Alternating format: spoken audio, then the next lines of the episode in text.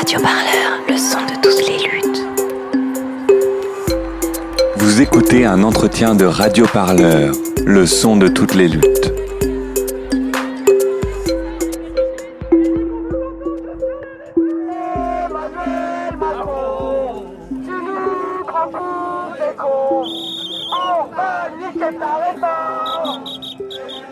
Le projet de la réforme des retraites passe au Conseil des ministres ce 24 janvier. Âge pivot, baisse des pensions, fin des régimes spéciaux, retraite à point, autant de mesures difficiles à comprendre et surtout contestées. Les grèves et manifestations s'enchaînent depuis le 5 décembre. Certains secteurs mobilisés ont obtenu des concessions de la part du gouvernement. C'est donc déjà une réforme modifiée qui arrive devant les ministres. Agathe, vous êtes fonctionnaire et vous avez formé avec des citoyens et citoyennes le collectif Nos Donc dans ce collectif, à vos côtés, on trouve une graphiste, une syndicaliste, un économiste et j'en passe. De par votre site internet, vos réseaux sociaux, un point ressort, expliquer la réforme de façon simple. Euh, Vous compilez les informations, vous les vérifiez, vous décryptez les discours de manière pédagogique. Alors pourquoi vouloir l'expliquer? Est-ce qu'elle est si compliquée, cette réforme? Euh, oui, euh, c'est une réforme qui a été rendue volontairement euh, technique et compliquée à comprendre par le gouvernement. On le voit depuis le début du débat, hein, les termes qui sont utilisés euh, dans le débat public par le gouvernement, par euh, les soutiens à la réforme, donc notamment euh, la majorité gouvernementale, sont des termes qui sont très techniques. On parle d'âge pivot, on parle de valeur du point. C'est difficile de rentrer dans ce sujet des retraites. C'est une manière très habile pour le gouvernement de masquer les vrais enjeux. Notamment, vous en avez parlé, l'enjeu de la baisse du niveau des pensions. Euh, et donc, euh, pour nous, c'était euh, très important de pouvoir donner les clés aux gens de ce débat, aussi de redonner la confiance aux gens de parler de la question des retraites sans nécessairement tout maîtriser au sujet technique. Il faut que les gens se sentent autorisés, légitimes à parler de ça, puisqu'il s'agit de nos vies, de notre avenir. Donc, tout le monde a le droit d'en parler et de se positionner sur ce débat. C'est une stratégie du gouvernement de, de vouloir peu communiquer dessus ou d'utiliser des termes compliqués? Oui, on l'a vu en fait déjà pendant deux ans. Il y a des travaux qui ont été menés par le gouvernement, donc à l'époque par Jean-Paul Delevoye qui depuis euh, est parti euh, à cause de ses petits soucis. Mais ces travaux ont été euh, peu suivis en fait par les médias. On avait très peu d'informations sur euh, cette concertation qui avait lieu sur les retraites. Euh, au mois de juillet, euh, Jean-Paul Delevoye publie son rapport qui propose une, énorme réforme qui consisterait à changer de fond en comble notre système de retraite. Euh, et dès ce moment-là, bon, déjà, on voit que les médias euh, reprennent très peu les informations. Il n'y a pas de débat qui s'enclenche réellement à l'été 2019 sur les retraites, donc on s'inquiète un peu. Et en plus, les termes utilisés sont très techniques, sont euh, incompréhensibles pour le commun des mortels. Euh, donc, il, il, il était urgent de remettre ce débat au centre euh, de l'attention des citoyens et des citoyennes, et puis donner les clés aux gens pour pouvoir s'y engager. Justement, le débat, donc cette réforme, c'est quoi son, son esprit? Est-ce qu'on peut l'expliquer de façon simple? Alors, il y a un objectif du gouvernement et qui est clair, c'est de baisser le niveau des pensions, de manière générale, dans notamment la richesse nationale. Ça, c'est un objectif qu'ils ont posé très très tôt dans le débat sur les retraites. Dès le mois d'octobre, à la radio, on entendait Jean-Paul Delevoye parler du plafond des 14% du produit intérieur brut. L'idée, c'est qu'on on ne va pas dépenser plus de 14% de notre richesse produite chaque année dans nos retraites. C'est quelque chose d'assez inédit et que les experts des retraites euh, comprennent euh, très mal parce qu'en fait, euh, ça n'a jamais existé avant. On n'a jamais posé un plafond comme ça sur le produit intérieur brut sur nos retraites. Donc l'idée, c'est qu'on ne dépensera pas plus d'argent sur nos retraites parce que bah, c'est dans l'état d'esprit général hein, de maîtrise des dépenses publiques. Les retraites sont des dépenses publiques, ce sont pas des dépenses de l'État parce que on met tous de l'argent dans un pot commun qu'on reverse ensuite à tout le monde. Et ils veulent limiter ces dépenses-là, alors même qu'on sait qu'il va y avoir un nombre de retraités plus important à l'avenir. Aujourd'hui, il et elle représentent 20% de la population et en 2050, ils seront 27% de la population. Ce qu'on a observé avec le collectif Nos Retraites, c'est qu'une une décision euh, comme celle-ci de plafonner le financement des retraites, alors que le nombre euh, de personnes à, à prendre en charge va augmenter, va conduire à la baisse mécanique du niveau des pensions pour tout le monde. Et justement, pour maintenir euh, ces 14% de, de PIB, euh, il y a des mesures qui sont mises en place, euh, qu'on entend beaucoup et qu'on parfois nous paraissent assez floues, comme par exemple la retraite à points. Est-ce que vous pouvez nous expliquer un peu ce que c'est et en quoi ça change du, du régime actuel? La retraite à points, c'est un moyen, c'est une des méthodes qui est utilisée pour pouvoir baisser efficacement le niveau des pensions. Pourquoi? Parce qu'un système à points, à la différence de notre système actuel, est automatique. En gros, les ajustements de niveau des pensions se font automatiquement. Il n'y aura plus besoin de réforme des retraites avec un système à points. Et c'est ça qui est très inquiétant et qui est inquiétant aussi pour euh, le débat démocratique sur les retraites. On le voit bien, euh, euh, tous les cinq ans à peu près, il y a une grosse réforme sur les retraites où on se pose plein de questions. Est-ce qu'il faut travailler plus longtemps? Est-ce qu'il faut payer, financer plus les retraites, etc. Mais là, avec un système à points, ça n'arrivera plus jamais parce qu'un système à points ajuste automatiquement euh, les retraites au niveau d'argent qu'on met dans le pot euh, pour financer les retraites. Et comment se fait cet ajustement? Il se fait notamment avec le fameux âge pivot qui euh, se décale d'année en année. Cet âge pivot, on l'appelle aussi âge d'équilibre et son objectif, c'est justement d'équilibrer le système. Il ne s'agit pas là de l'équilibre de nos vies, de nos corps, de nos envies, etc. Non, non, c'est vraiment l'équilibre financier du système qui est en jeu. Et si à la base de cet équilibre, on a dit qu'on mettrait pas plus de 14% euh, de nos richesses dans le système, eh ben on voit bien que l'ajustement se fera par le niveau des pensions versées à chaque retraité. Donc notre carrière va être calculée donc avec des systèmes de points et plus avant les 25 meilleures années. euh. Tout à fait. Notre système aujourd'hui, il est assez puissant parce que son objectif de base, c'est de maintenir le niveau de vie des gens au moment du passage à la retraite. Le calcul de nos retraites se fait sur notre revenu. Un des éléments de la formule de calcul de nos retraites, c'est le revenu qu'on avait. Alors sur les six derniers mois dans le public euh, et les 25 meilleures années sont dans le privé. Mais il faut bien prendre en compte que la formule de calcul contient dans son cœur même le dernier revenu. L'idée, c'est que les retraités ne doivent pas perdre en niveau de vie au moment de la bascule à la retraite. Donc quand je bascule à la retraite, eh ben je peux garder mon logement, je peux garder ma voiture. Je n'ai pas à changer complètement de niveau de vie et à subir une baisse du pouvoir d'achat. Ça, c'est ce qu'on appelle un système à prestations définies. Les prestations sont définies en amont. Le système que nous propose Emmanuel Macron, c'est un système à cotisation définie. Je sais combien je cotise, je sais combien je vais mettre de points chaque année, combien je vais acheter de points chaque année pour financer ma retraite, mais je ne sais pas quel sera mon niveau de vie au moment du passage à la retraite. Et donc euh, c'est forcément perdant euh, pour tout le monde euh, à partir de ce moment-là? Là, c'est clair et net qu'au vu du plafonnement imposé par le gouvernement sur nos pensions, tout le monde sera perdant. Tout le monde va subir une baisse du niveau des pensions à l'avenir, ne serait-ce que du fait que parce qu'on plafonne et qu'on sait qu'il va falloir prendre plus de personnes en charge, le niveau des pensions va diminuer pour tout le monde et il va de fait falloir travailler plus longtemps. Ça, c'est quelque chose qu'on a montré avec le collectif Nos Retraites. Euh, vous pourrez le voir sur notre site, notamment réformedesretraites.fr. On a montré des comparaisons euh, qu'on n'a pas du tout calculées tout seul. On a pris les chiffres du gouvernement, vraiment, euh, des comparaisons entre la situation des retraités à l'heure actuelle et les retraites euh, et le niveau des pensions dans le système proposé par Emmanuel Macron. Et on voit que la baisse est très importante. Pour une personne qui a une carrière complète euh, et qui est née en 61, le niveau de sa pension, c'est-à-dire le taux de remplacement, donc là, le taux de remplacement, c'est la comparaison entre le dernier salaire et la première retraite, son niveau de pension est à 73% de son dernier salaire. Pour la même personne née dans les années 90, le niveau de pension est à 56%. Donc la baisse est quand même très importante et avec une, une baisse du niveau de vie important pour les personnes dans le futur système. Alors il y a un autre sujet aussi qui revient énormément euh, dans ce débat sur la réforme des retraites, ce sont les régimes spéciaux. Donc l'élément de langage du gouvernement et euh, comment euh, il défend sa réforme, c'est on va mettre un régime universel pour que tout le monde soit logé à la même ancienne et qu'il n'y ait plus de privilégiés pour reprendre les éléments de discours du gouvernement.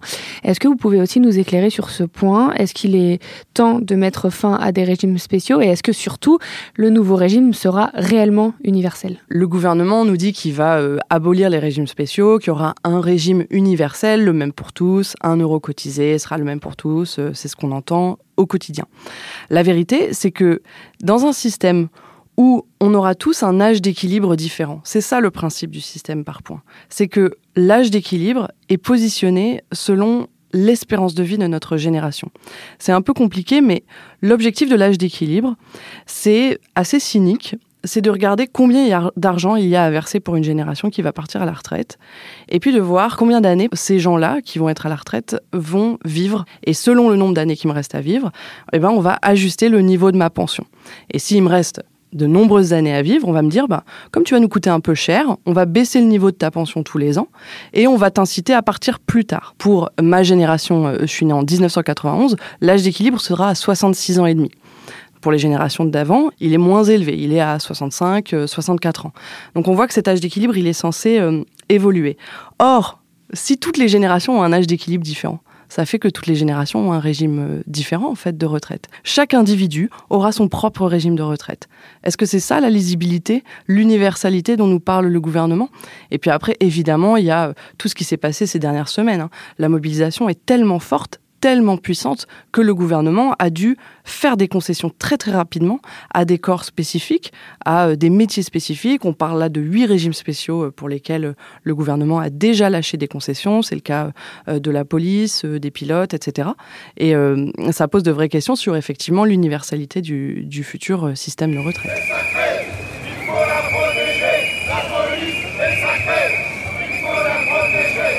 Bon, tout le monde aura compris que le rôle de la police est très important en ce moment, dans cette période de mobilisation euh, où euh, les actions euh, ont lieu partout sur le territoire, très puissante parce qu'il y a beaucoup de monde qui est impliqué. Donc, je pense qu'évidemment, on peut se permettre de leur faire des, des cadeaux et de leur offrir des garanties pour pas qu'ils rejoignent eux-mêmes la mobilisation avec tout le monde. Il y a un autre point aussi sur lequel le gouvernement insiste beaucoup, c'est la retraite minimum à 1000 euros.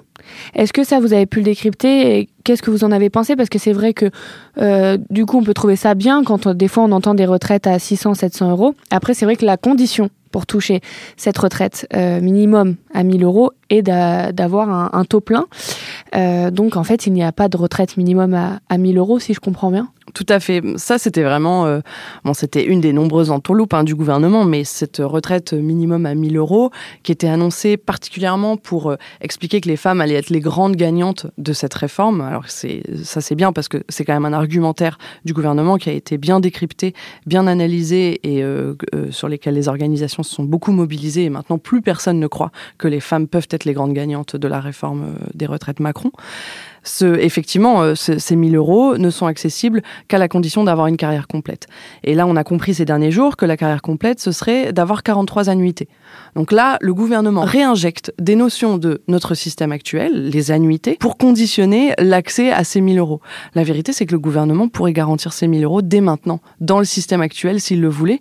Et d'ailleurs, il semble que ce soit une obligation de sa part, et ce depuis les années 2000, puisqu'une loi a été prise à l'époque et devait garantir aux gens un minimum l'équivalent de 85% du SMIC. Souvent, ce qu'on comprend en entendant les oppositions à la réforme des retraites, c'est que tout le monde va avoir euh, moins de pension et que tout le monde va partir plus tard. Et euh, justement, c'est ce tout le monde qui m'intéresse parce que c'est vraiment, voilà, toute la population est concernée. Euh, est-ce que c'est vrai, les plus pauvres, les plus riches, est-ce que tout le monde est concerné Et le secteur privé, le secteur public tout le monde est touché en fait. Oui, tout à fait. Et d'ailleurs, le gouvernement le dit lui-même, en le justifiant par euh, un allongement de l'espérance de vie. Parce qu'on vivrait plus longtemps, il faudrait travailler plus longtemps. Est-il réellement possible de travailler plus longtemps quand on sait que l'espérance de vie en bonne santé stagne à 63 ans Quand on sait par ailleurs qu'un senior sur deux n'est plus en emploi au moment de partir à la retraite, est-ce que c'est bien sérieux de vouloir faire travailler des gens plus longtemps alors même que ce n'est juste pas possible pour euh, les citoyens et les citoyennes aujourd'hui. Donc c'est ce débat qu'on a voulu aussi euh, euh, nourrir avec le collectif et puis permettre aux gens de s'exprimer sur ce qu'ils vivent au travail. Moi je vois autour de moi les personnes qui ont plus de 50 ans, je pense notamment à mes parents, ils ne peuvent pas travailler plus longtemps. Ils sont déjà tous les deux par exemple, mes deux parents, ma mère, mon père, passés à temps partiel pour pouvoir supporter le travail qu'ils vivent aujourd'hui. Donc là, c'est ces questions-là qu'il faut qu'on arrive à poser aux citoyens, aux citoyennes. Et malheureusement, je trouve que dans le débat public, on n'entend pas assez ces paroles-là de gens qui viennent nous dire, bah non, ce n'est pas possible pour moi pour telle et telle raison. Enfin moi, juste, euh, euh, c'est mon cas personnel, c'est un peu ma petite histoire, mais mon grand-père était cheminot et je sais que le fait qu'il ait pu partir plus tôt a permis qu'il vive plus longtemps en fait et que je puisse moi-même le connaître. Ça a des impacts sur nos vies, sur nos vies concrètes, quoi. C'est ces possibilités de partir plus tôt. Euh, sur la pénibilité, nous, ce qu'on voit, c'est qu'effectivement, là, le gouvernement euh, veut en rediscuter. Aujourd'hui, malheureusement, je trouve que dans le débat public, on n'entend pas assez des gens qui parlent de leurs conditions de travail. Vous avez dû voir euh, les gens qui jettent leurs outils de travail. Enfin, c'est, vraiment très fort comme symbole, comme image. Donc, j'ai hâte que ce débat explose dans la société publique. Là, on parle de, donc, de débat, de négociations, etc. C'est vrai que donc, on les voit, hein, toutes les manifestations, les revendications syndicales, mais est-ce que c'est encore le temps des négociations en fait? Parce que par exemple, même vous, vous dites que le 18 juillet, tout était déjà décidé Effectivement, il y a beaucoup de choses qui sont posées. Le plafond des 14%, le gouvernement ne veut pas revenir dessus. Et ça, il l'a réaffirmé ces derniers jours. Donc c'est quelque chose de clair et net. Le niveau des pensions va baisser. Et puis, ils ont réaffirmé quelque chose d'assez inquiétant aussi. C'est ce qu'on appelle la règle d'or. Ça, ils l'ont mis dans l'article 1 de leur projet de loi organique. La règle d'or, c'est quoi? C'est le fait que le gouvernement souhaite que le système de retraite soit à l'équilibre entre les prestations et les cotisations. Et ça, pour nous, enfin pour le collectif Nos Retraites, c'est une hérésie totale parce que cet équilibre va conduire nécessairement à un ajustement par le bas du niveau des pensions. C'est par le niveau des pensions qu'on va ajuster ce fameux équilibre. Une loi organique, c'est pratiquement ce qu'il y a en dessous de la Constitution. Donc c'est très très fort comme, euh, comme poids symbolique, juridique. Cette règle d'or, elle va primer sur tout le reste. Et ça veut dire qu'en cas de crise, eh ben, le niveau des pensions va baisser, il ne sera pas garanti, à la différence de ce que nous dit le gouvernement quand il nous dit on va garantir la valeur du point, etc. En cas de crise, c'est la règle d'or qui primera et le niveau des pensions va baisser. Et euh, est-ce que là, euh, justement, vous parlez des points que le gouvernement a affirmés et confirmés. Est-ce qu'il y a d'autres choses qui ont changé depuis le début des mobilisations? Oui, ben, il y a effectivement bah, toutes les concessions qu'ils ont fait sur un certain nombre de régimes. Il y a le fait qu'ils ont décidé de repousser euh, l'entrée en vigueur de la, de la retraite par points. Au départ, la retraite par points était censée s'appliquer à partir de la génération née en 1963. Maintenant, c'est à partir de la génération née en 1975. Et puis là, récemment, il y a cette espèce de tour de passe-passe euh, qu'a fait le gouvernement sur euh, l'âge pivot. Est-ce que ce fameux âge pivot est retiré? Alors, je vais réexpliquer un petit peu euh, comment ça se passe dans le contexte. Comme je l'ai dit, il y a donc une réforme systémique. C'est la retraite à points que le gouvernement veut mettre en place à partir des générations qui sont nées en 1975, c'est-à-dire à partir de 2037. Mais avant ça, le gouvernement veut faire une autre forme de réforme. C'est une réforme qu'on appelle paramétrique, c'est-à-dire jouer sur un paramètre du système actuel de retraite. Pourquoi il veut faire ça? Parce qu'il considère, et je l'ai dit avant sur la règle d'or, que notre système de retraite ne peut pas être dans une situation de déséquilibre financier. Or, aujourd'hui, le gouvernement considère qu'il y a un petit déséquilibre, qui est de l'ordre de 12 milliards d'euros. C'est très peu, un 12 milliards d'euros sur l'ensemble des dépenses de retraite. Les dépenses de retraite, tous les ans, c'est 300 milliards d'euros. Donc 12 milliards, c'est pratiquement rien. Le gouvernement veut absolument faire ses économies de 12 milliards d'euros. Et pour ça, il va demander aux futurs retraités, aux gens qui sont aux portes de la retraite aujourd'hui, de, eh ben, de faire un petit effort. Au départ, le gouvernement avait proposé de le faire sous la forme d'un âge pivot. Il a, dit donc aux gens qui allaient partir à la retraite, ce qui va se passer, c'est que vous allez devoir travailler un petit peu plus longtemps. L'âge pivot, il sera à 64, puis 65 ans. Et comment ça va marcher concrètement? Eh bien, ça veut dire que vous avez beau avoir dépassé l'âge légal de 62 ans, vous avez beau avoir cotisé vos 42 annuités, vous devez quand même partir après 64 ans pour ne pas subir de décote, c'est-à-dire une baisse du niveau de vos pensions. Euh, la CFDT s'est notamment opposée à ça et le gouvernement a dit bon bah très bien, on va retirer l'âge pivot, euh, mais je vous informe que cet âge pivot sera remis en place si les partenaires sociaux, donc les organisations syndicales et patronales, n'arrivent pas à trouver une autre manière de faire 12 milliards d'euros d'économies d'ici au mois d'avril 2020. Le gouvernement a exclu toute possibilité d'augmenter les financements. Donc ce seront nécessairement des mesures d'allongement de la durée du travail pour les gens. Et par rapport aux termes, euh, parce qu'il y a beaucoup de termes en fait, hein, c'est euh, comme on le disait, des éléments de langage du gouvernement, l'âge d'équilibre. Est-ce différent de l'âge pivot? Parce que lui, l'âge d'équilibre, par contre, il n'est pas retiré de la réforme des retraites. Donc est-ce qu'il y a aussi une nuance là-dessus?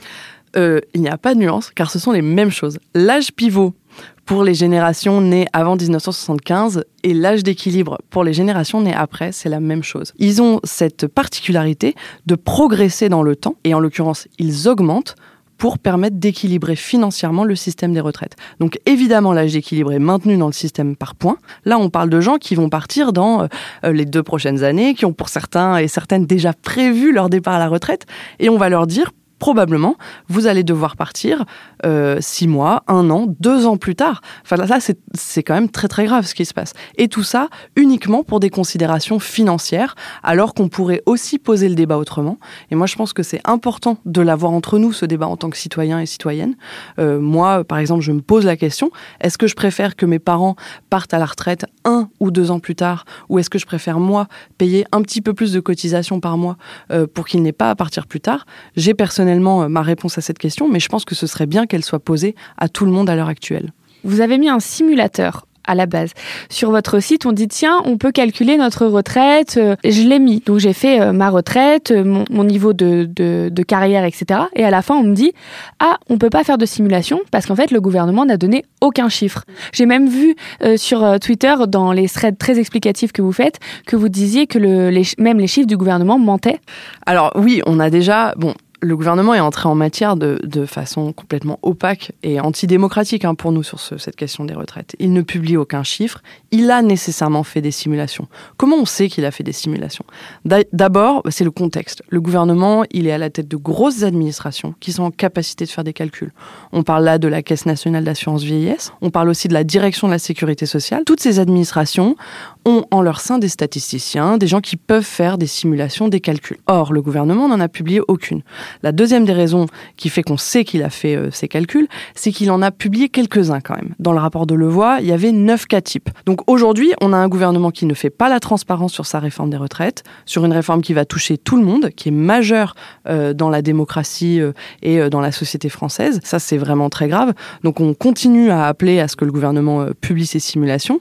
Or aujourd'hui, ce qui nous est répondu dans les médias, c'est on les publiera peut-être après euh, le passage de la loi au Parlement, donc quand elle sera adoptée. Enfin, c'est pas sérieux, ça, c'est pas une manière de gouverner. Et une autre, un autre argument du, gouvernement aussi, c'est on a besoin de faire des économies. C'est ce qu'on entend partout pour toutes les réformes. Vous avez laissé sous-entendre que vous préfériez euh, donner un peu plus de cotisations pour justement euh, renforcer ce système de solidarité et trouver cet équilibre des 12 euh, milliards qu'il manque.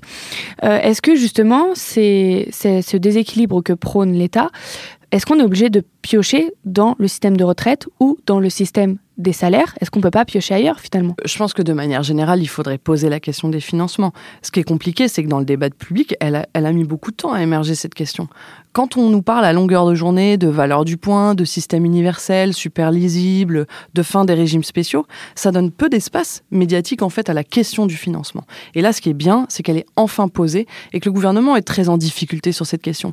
Parce qu'il faut, là, il est obligé d'assumer qu'il veut baisser le niveau des pensions. Et les gens ne sont pas d'accord avec ça parce que les gens sont attachés à un système par prestation définie, comme j'en parlais tout à l'heure, qui garantit un niveau de vie au moment du passage à la retraite. Si on baisse le niveau des pensions de manière générale, ça va conduire à un appel d'air, et c'est un débat qui a, qui a eu lieu ces derniers temps, à la retraite par capitalisation les gens, ils n'auront pas leur niveau de pension garanti, et eh ben ils vont le chercher ailleurs, et ils vont le chercher notamment dans, dans un système qui sera cette fois-ci privé. Je voulais aussi aborder euh, la question dont on parle peu finalement des chômeurs et des chômeuses. Euh, Est-ce que finalement ce sont les grands perdants de cette réforme des retraites, notamment avec le fait qu'on disait que avant on gardait les 25 meilleures années, maintenant c'est sur toute la carrière, ce système de points? Oui, tout à fait. En fait, les chômeurs, les chômeuses vont être les, les perdants et les perdants de, ce, de cette réforme des retraites, comme tout le monde en fait, du fait de la baisse du niveau des pensions, mais aussi effectivement des nouvelles règles de calcul qui sont très individualisées euh, et qui du coup vont moins pardonner ces périodes de trous dans la carrière, comme pour les femmes par ailleurs qui s'arrêtent euh, souvent euh, pour euh, bah, s'occuper des enfants ou qui subissent des temps partiels. Oui, ces personnes vont cotiser beaucoup moins en fait. Tout à fait. Et puis ces années-là ne seront pas pardonnées. De la même manière pour les jeunes, les petits jobs d'étudiants que vous aurez eu au niveau de, de votre carrière, ils seront pris en compte en fait dans le calcul de la retraite, alors qu'aujourd'hui ce n'était pas le cas. Et ça permettait qu'on prenne en compte bah, les meilleures années. Donc ce sera effectivement très injuste pour tous les précaires pour les femmes y compris. Donc c'est euh, c'est un système, cette, cette retraite par points, qui est très individualisant, très injuste et qu'il faut absolument combattre. Je vais, je vais, je vais revenir et terminer avec euh, justement votre volonté de, du collectif Nos Retraites euh, de cette pédagogie. Vous avez mis en place donc une plateforme, un site qui est vraiment très bien fait, très pédagogique, on voit voilà la réforme expliquée en quelques points, euh, où on dit comprenez la réforme des retraites en trois minutes, ce qui paraît parfois incroyable. aussi un grand travail de documentation, des graphiques, des, des soit des simulations, soit voilà des comparaisons entre générations. Comment vous avez mis euh, tout ça en place? Parce que ça a l'air d'être un, un énorme travail quand même. Euh, oui, j'avoue que je suis assez assez contente de ce qu'on a fait. C'est c'est un très gros travail. On est en fait on est tous très motivés. On le fait tous sur notre temps personnel. On s'est tous engagés parce que euh, cette question était importante pour nous et on se disait que le débat ne partait pas du tout dans la bonne direction. Soit on parlait très peu des retraites, soit on n'en parlait pas du tout de la bonne manière. On parlait pas du financement de ces sujets dont je vous ai parlé. Donc euh, on est vraiment content d'avoir pu mettre ça en place. On a fait effectivement ce site internet réformedesretraites.fr. On est présent sur euh, les réseaux sociaux, sur Instagram, Twitter, Facebook. On a euh, fait des petites vidéos explicatives avec Cerise la souris, je sais pas si vous les avez vues, mais qui expliquent en une minute euh, les notions clés de la réforme. On a fait des formations débats euh, un peu partout en France euh, qui finissent par un débat avec la salle et dans lesquels on essaye de, de, de faire comprendre aux gens, d'expliquer aux gens comment marche le système actuel et comment, comment la réforme va tout changer, tout chambouler dans, dans nos retraites, mais aussi dans nos relations sociales. donc oui, je pense que enfin, le collectif a fait un super travail et je remercie évidemment tous ceux et celles qui en sont membres. Et il y a plein euh, de petites mains qui travaillent, qui nous donnent des coups de main euh, euh, tous les jours et c'est vraiment super encourageant. Et puis, ce qui est très agréable aussi, c'est de voir les retours des gens. Les gens apprécient ce qu'on fait, donc c'est vraiment très bien. Et puis une dernière chose, on a surtout pu travailler avec d'autres organisations et ça c'est génial. On a pu monter le réseau retraite avec des syndicats, la CGT, Solidaire, la FSU, l'UNEF, et puis des associations, ATTAC, la Fondation Copernic, les économistes atterrés, et on a pu tous ensemble et tout ensemble produire des décryptages communs, notamment sur la publication du rapport du Conseil d'orientation des retraites en novembre, et plus récemment sur l'abandon de l'âge pivot par le gouvernement. Donc ouais, c'est du beau travail. Bah, merci beaucoup Agathe du collectif Nos Retraites d'avoir répondu à Radio Parleur. Merci beaucoup. Merci.